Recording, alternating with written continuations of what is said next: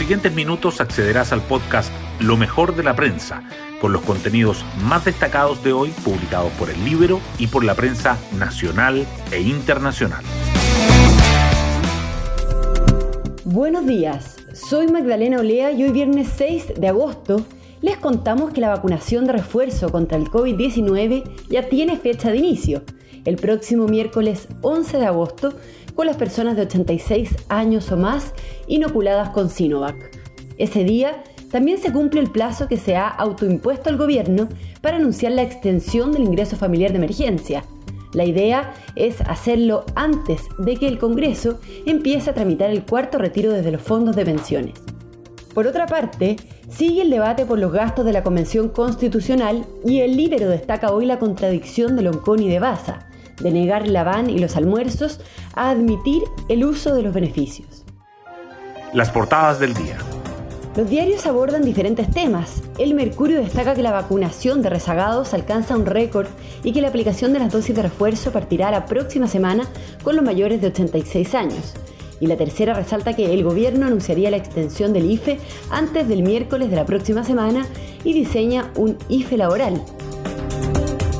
Los temas relacionados con la violencia en el sur también sobresalen. El Mercurio remarca que Interior afirma que Temucuicuy tiene una guardia delictual luego de que un operativo policial fuera repelido a tiros.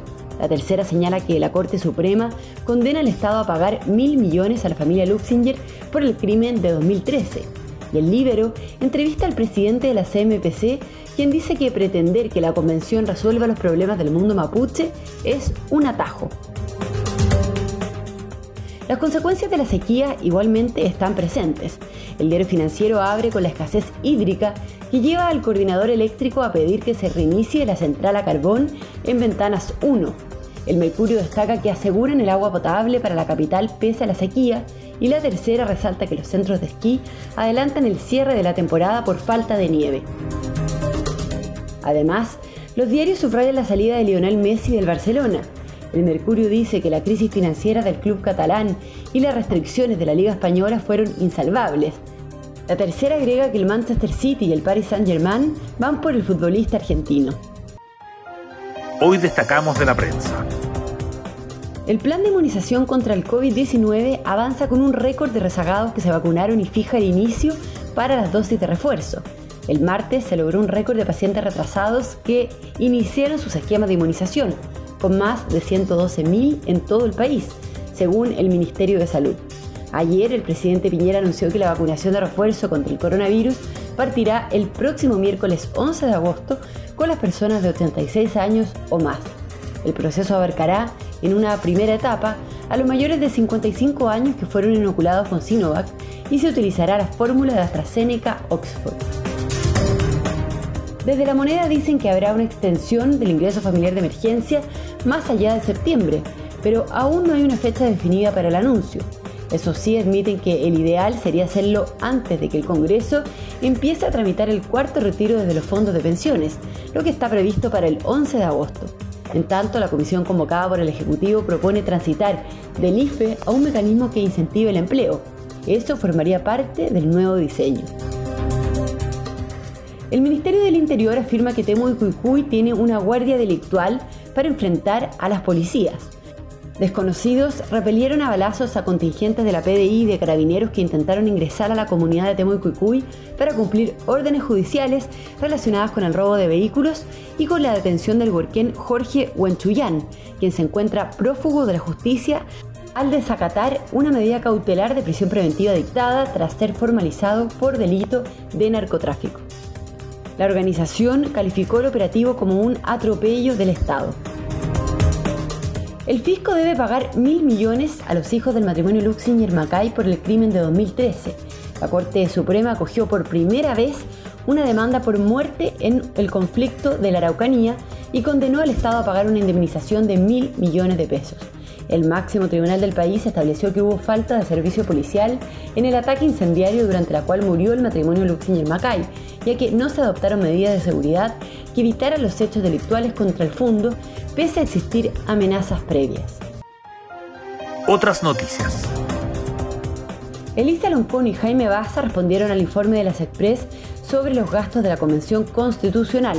La presidenta de la instancia acusó de sesgo clasista y racista por las críticas a Francisca Linconao y su petición de un apart hotel, mientras que el vicepresidente apuntó a las Express por los servicios adicionales. Aseguraron que manejarán prontamente los recursos con criterio de autoridad y probidad. Paula Narváez y Carlos Maldonado le quitaron el piso a la carrera senatorial del exministro Rodrigo Peñailillo e indicaron que no apoyarían candidaturas parlamentarias que hayan estado involucradas en financiamiento ilegal de la política, luego de que el PPD pusiera en duda el respaldo a su postulación.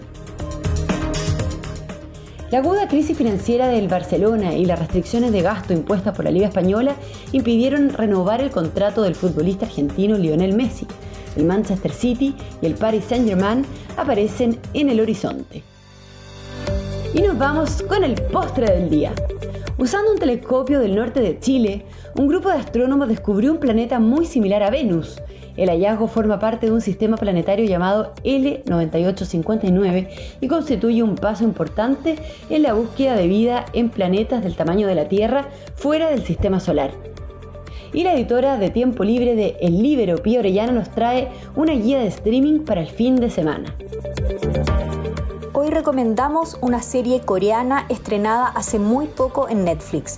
Su título en inglés es Crash Landing on You, pero su traducción al español es tan mala que no vale la pena ni mencionarla.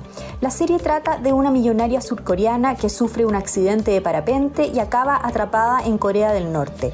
Ahí la descubre un capitán del ejército, quien decide esconderla para proteger a su propio escuadrón del castigo en que caerían si descubren que dejaron pasar a una enemiga.